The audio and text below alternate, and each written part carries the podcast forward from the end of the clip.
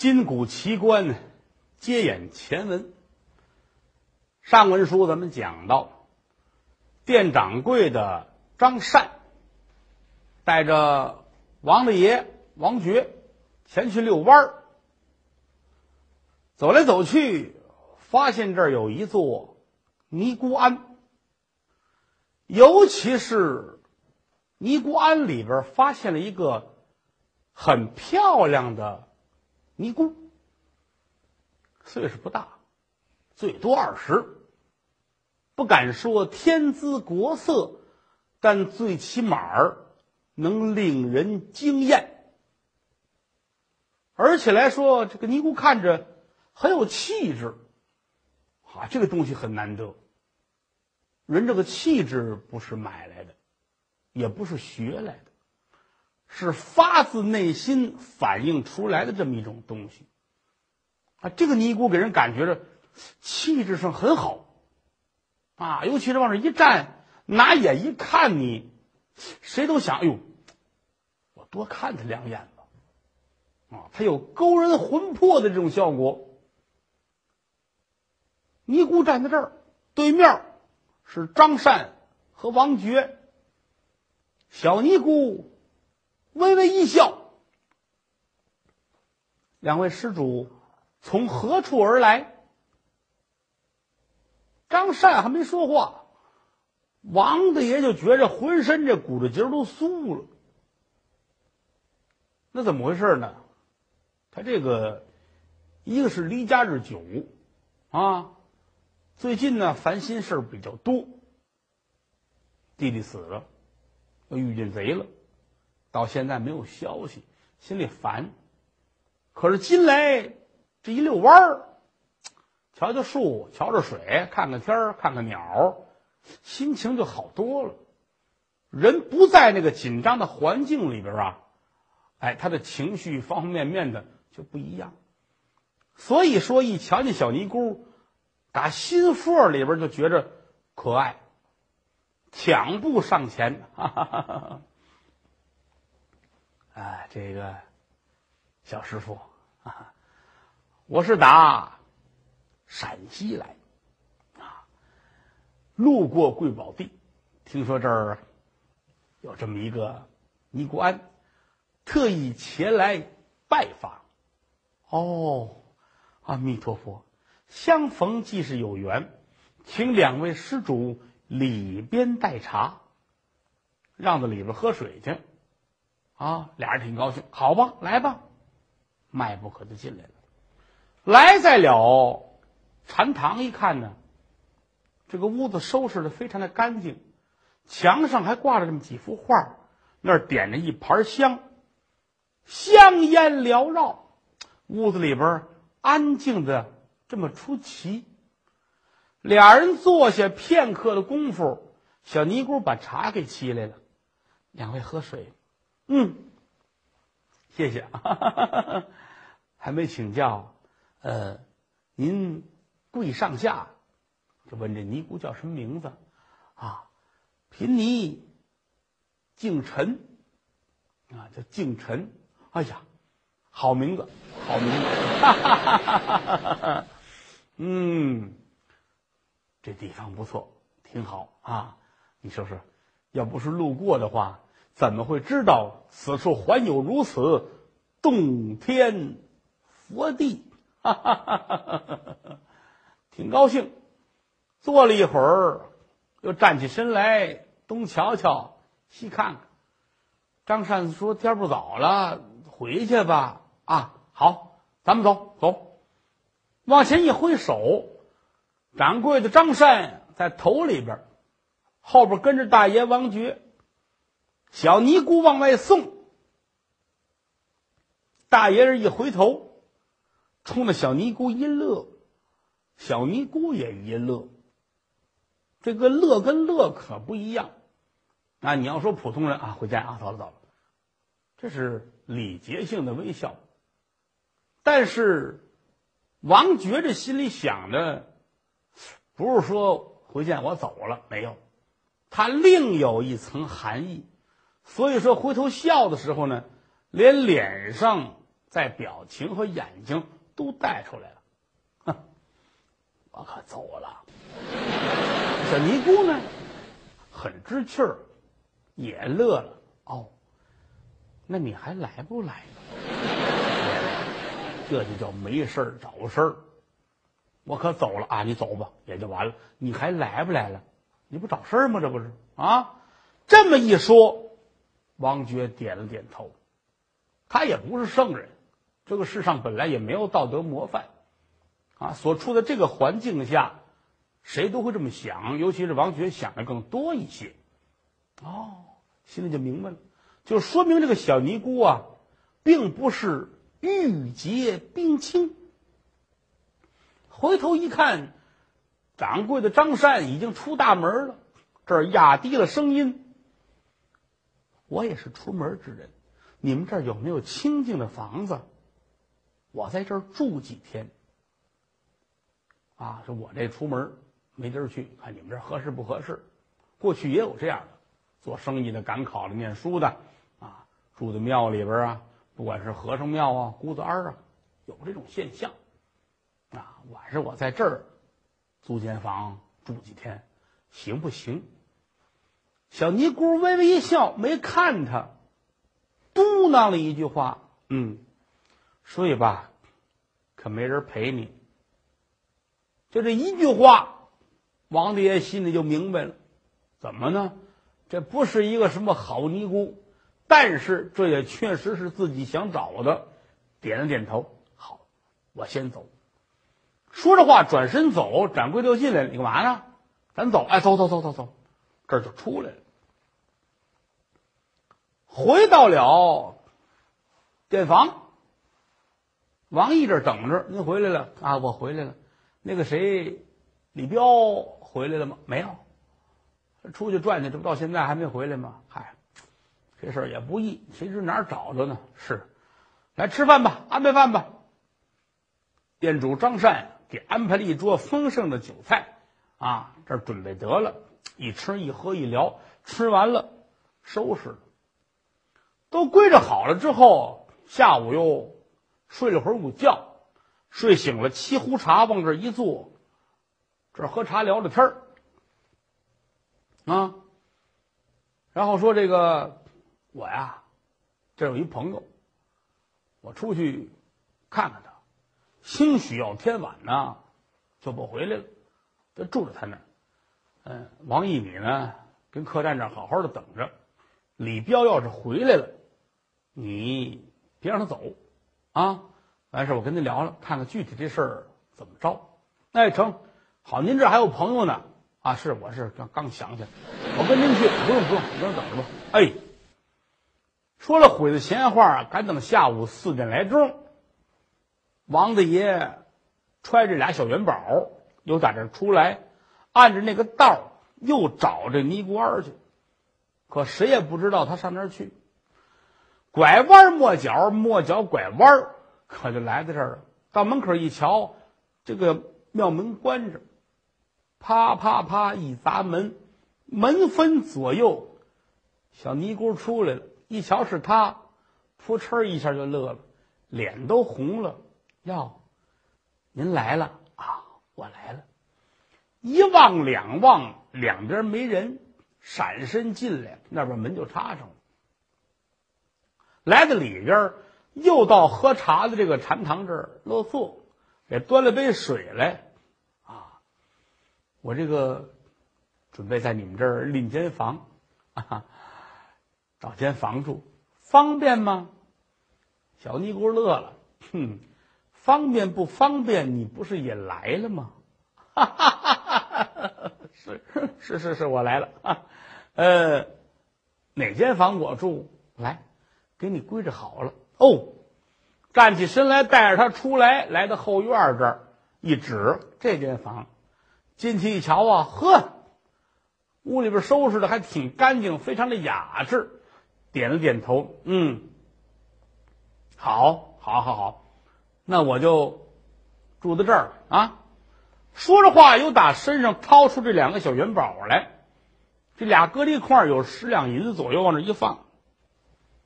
这个是给您的 在这儿吃住都是有挑费的。您拿着这个，哟，您看，让您破费，这不算什么，不算什么。嗯，我有点累了啊。您这有什么可吃的可喝的吗？哎呦，庙也小，反正是粗茶淡饭吧。好啊，单择一件，咱们能不能一块儿吃，聊一聊天儿？哎，好吧。一会儿的功夫，小尼姑端进来了四个小菜儿啊，有俩馒头，有点粥，有一壶酒放在这儿。坐着，坐着，坐着，俩人对脸坐，倒上酒，你一杯，我一盏，聊天儿。有这么句话说的太对了。酒是色之媒，啊，你看这个色呀，都得打酒上来啊。没有走到马路上，俩人一见面就如何如何的，他非得有这个情调。找个酒吧，找个夜店啊，喝点酒，聊点天儿啊，借着这个昏暗的灯光，这一说，情绪到了，啊，如何如何，没有说正当午十二点，俩人站在马路当间儿啊，我爱你，我爱你，那没有，一会儿交通就中间去了。所以说，俩人端着酒杯，你也喝，我也饮，不知不觉天可就黑了。收拾了残席，撤去。小尼姑说：“天不早了，您歇着吧。”哎，我歇着。王大爷乐了：“我就一个人歇着。”这个话就是试探你，我一人歇着，你不跟我一块儿歇着啊？小尼姑乐了：“哈，您这个记性，白天不说了吗？没人陪你。”哎呀，我的小姑奶奶，要是没人陪我，干嘛住到这儿来呢？他也乐，尼姑也乐。话说到这个份上，再说别的就没意思了。当天晚上，俩人跟这儿睡了觉，一连住了这么两三天，啊，这天早上起来，大爷王觉说：“我今天晚上啊，可能来不了。要怎么来不了呢？嗨。”嗨，我这家里也有事儿，另外我得安排安排去啊。嗯，哦，对了，我那店里边呢还有点儿金银首饰，还有几十两银子。我再过来的时候呢，我给你拿过来啊，那是我送给你的。嗯，这儿说完了，又打这儿出来回店房，尼姑送到了庙门以外，一直看他走没了，这才回去。回到了客店，一进门一瞧啊。李彪回来了，跟王毅俩人坐着聊天了，啊，王大爷您回来了啊，我回来了，遛个弯儿，见个朋友，你问的怎么样？不好，我跟您说啊，我都去了，房前附近都转遍了，赶大车这个行里边没有人认识他，啊。我估计这个主他未必只赶大车，可能别的活也干，但这就不好弄了。你要说人家那个都在册的这些赶的车的，这咱都知道。他这主一时一会儿的不好弄，不知是哪儿的。另外，我想了一想，他如果说拿了这么多钱的话，他得挥霍，他得花钱去。而且离这儿最近的地儿就是济宁，山东济宁，他得上那儿去，那是一个大地方。明天我打算去趟济宁，啊，您看行不行？啊，大爷想了想，这本来就是应该去的。人家打衙门出来是给自己找这个贼破这个案子，啊，可是又一琢磨，去济宁。我也得出路费盘缠。最主要一点，也不知道他是不是真心实意去找。你说他出去找一地儿，花天酒地，把钱花了，回来告诉我说没找着，这也是个事儿。拿眼看了一眼王毅，哎，让王毅跟你一块儿去。一个人呐，咱实话实说也担着点他虽然说跟您不一样。您是捕头，但最起码他这么多年来心灵眼快，而且呢办事忠诚。最主要的呢，他认识那个李虎，你去了也不认识，他跟着你，万一他发现了，你过去逮去，这不是方便吗？嗯，可以，可以，可以。那明天我们俩人去，哎，你们俩人一块儿去，做个伴儿也好。成嘞，成嘞，成嘞，成嘞。啊，当天晚上，掌柜的张善又给摆了一桌酒，啊，连李彪带王毅、王大爷坐在一块儿，大伙儿一喝一聊一说这些事儿，啊，撤去了残席，大伙儿安歇睡觉。次日清晨起来，都收拾好了，安排好了一切，这打开了入套。把银子拿出来，给称出银子来。你们俩人得出去啊！你到外边走几天，连住店带吃饭的路上都是用钱的。把钱拿出来，准备好了，交给王毅带着。王毅和李彪离开了客栈，赶奔济宁。这儿呢，只留下来王大爷。白天也没什么事儿，跟掌柜的聊聊天儿，随便说了说话。这一天也就过去了，天一黑，睡觉，啊，一到定经天的时候呢，街上也就没人了。人家客店里边前后门上锁，放狗挡鸡窝，不留闲人，准备休息。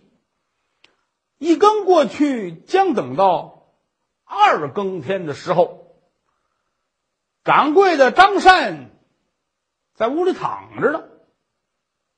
突然间，就听着房顶子上边儿“嘎啷”一声，啊！当时就一愣。他是个买卖人，做生意的，眼观六路，耳听八方。虽然说不是绿林侠客，但是知道这方面的事情，心里边一愣：是不是房顶子上来人了？来人的话，那说明就是闹贼了，啊！我得看一看，这一推门出来，谁呀？说了声谁，没动静，又出来三四个伙计。掌柜的怎么了？啊，没事我听房顶上有动静，你们听见了吗？没听见呢，就是这，怎么回事？有没有贼？谁呀？出来！喊了几声，没有任何的动静。看看吧，看看前后院看看吧。要没事咱们睡觉啊，千万别出事走来走去，就走到王爵住的这间房子这儿，就瞧他这门呐，开着一条缝。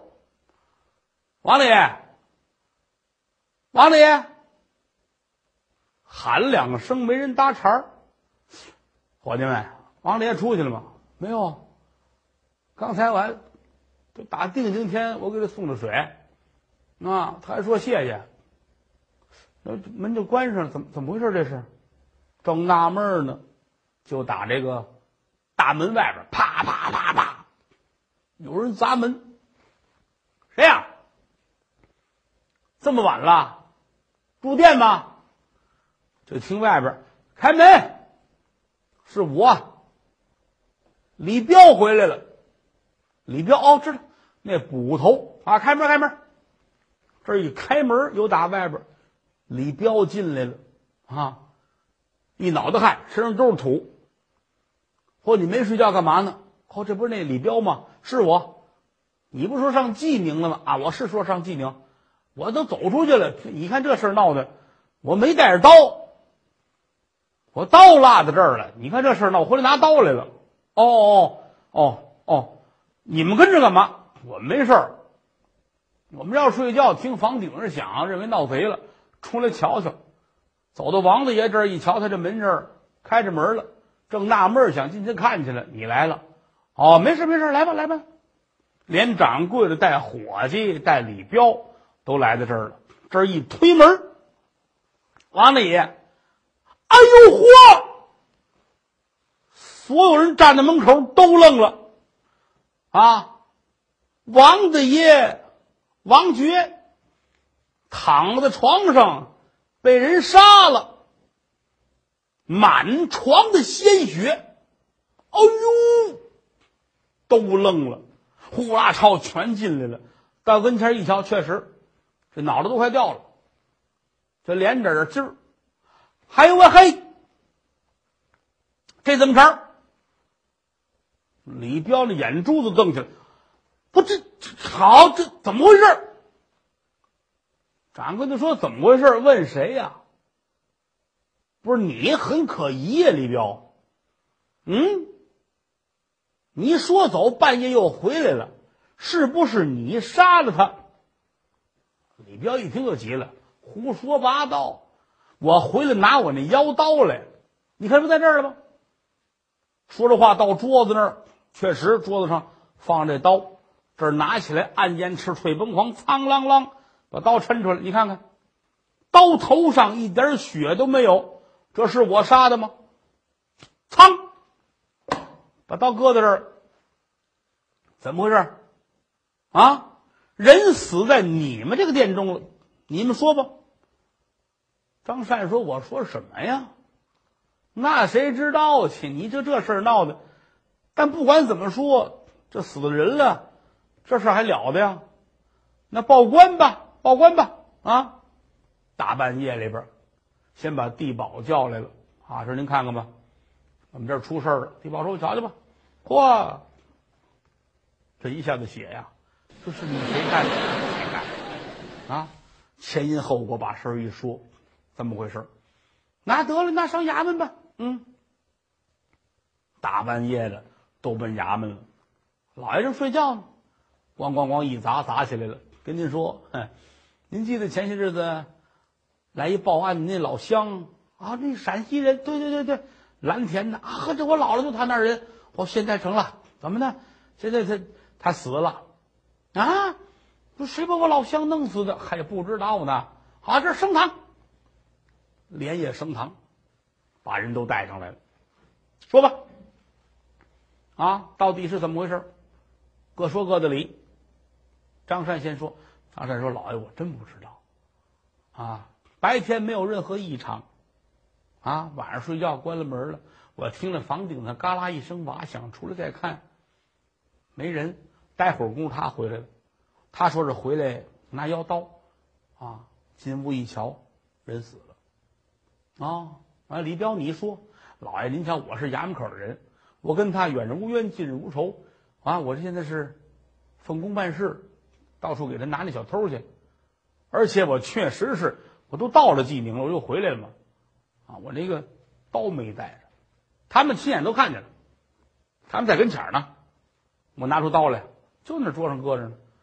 难道说我杀人我还跑，跑完就回来？我疯了！再一个，我杀人图什么呀？是不是？老爷一听，对，嗯。李彪应该不会，那么说可疑就是张善，啊，来呀，把张善蹬下去，重打二十板。封建社会，老爷审案刑讯逼供，家家如此。除了有数的这么三五个清官，好好的问啊，慢慢的查，剩下的没有别的。你上来先打，打服了你再说，不管真假，有人招了，这就算成了。蹬下去，先打二十。这张善他，他不是说能抗打的人呢，做买卖的人，细皮嫩肉，蹬出去叮咣叮咣，二十板打完之后啊，都出了鬼音了。哦，蹬上来有招无招，老爷我冤枉，我太冤枉了。哦，还喊冤，蹬下去再打二十，啊，打完二十有招无招，没招啊，没招上夹棍，夹棍啊。这么粗的木头棍子，一挑来长，两根儿腿底下垫一根腿上面垫一根这一使劲，俩大杠子夹你的腿，夹踝子骨，那个谁也受不了啊！咔啦啦一收刑，当时嗷一下子，这人昏死过去了。凉水泼醒，拿水一泼，啊呀，老天爷呀！我这是招了谁，惹了谁了啊？哎，有招无招，自个儿一琢磨，活不了了，再挨打，今儿就得死在这儿。与其这样熬刑，倒不如我先招了吧，再想办法。大人，我我招了，我招了。嗯，好，招了。你说怎么回事？老爷，您说怎么回事？混账！老爷，我怎么知道？老爷，我也不知道。您编一个，您编完我承认就得了。胡说八道！老爷，我清似水，明如镜，我哪能这样呢？啊，你你自个儿说一个吧。哎，哎呀，我自个儿说一什么呀，老爷？呃，他住店了，我看他有钱，我就害他，我把他杀了。啊，就这么简单。拿哪个刀杀的？我拿那，啊，我我忘了，我找一大刀，我杀完他，我刀我就扔了，扔哪儿去了？谁知扔哪儿去就找不着了呗。嗯，这刀慢慢再找啊，签字画押。这拿过来，签字画押，摁上抖印，好，打入死囚牢。你说这个闭门家中坐，祸从天上来。张善也是开着好好的买卖。哪儿曾想惹出这么一场祸来，啊，什么事都没有，这问一死刑犯哪的事去？当时手肘脚镣脖锁三大件稀里哗啦全砸上了，连拉带拽弄到了南监。李这个李彪这儿呢是取保候审，说这个之后啊这个事儿完不了啊，你呢还得去查访，一定要把那小偷抓来之后。才算是消差完案。这儿都说完了，都归置好了啊！吩咐把死尸先成殓起来。这时候呢，王毅回来了。这王毅在济宁等着。哎呀，这李彪还没回来呀？难道说那个李彪跑了？又一想，不成啊！他是衙门口的公差，他不能走。他得消差完案，可我自个儿跟这待着也不是事儿，我先回去吧。雇个车又回来了，一进门一听人说坏了，说你们大爷也没了啊，棺材都来了，这儿啊入殓，哎呦，这一通哭啊！你瞧这事闹的，嗯，我们这是太房人了，本来出来运二爷的死尸，没想到大爷也死在这儿了。现如今我就是最亲近的人呐。我得跟着归着吧，归着好了一切，突然间发现大爷随身带的那几十两银子没有了，而且来说有几件首饰也不见了。哎呦喂，这怎么茬？这个问问吧。啊，一会儿的功夫，李彪回来了，前因后果一说，又跟店里的伙计一聊天说倒霉了，我们掌柜的呀，估计得砍头问了死罪了。天地良心，我们几个人确实啊是没杀人。可是你说这事闹的，现如今老爷认准了，非说是我们掌柜的，你看这怎么办呢？啊，我们掌柜的没干过坏事。这个王毅呀很有脑子，坐在那儿前思后想啊，分析这个事儿不对。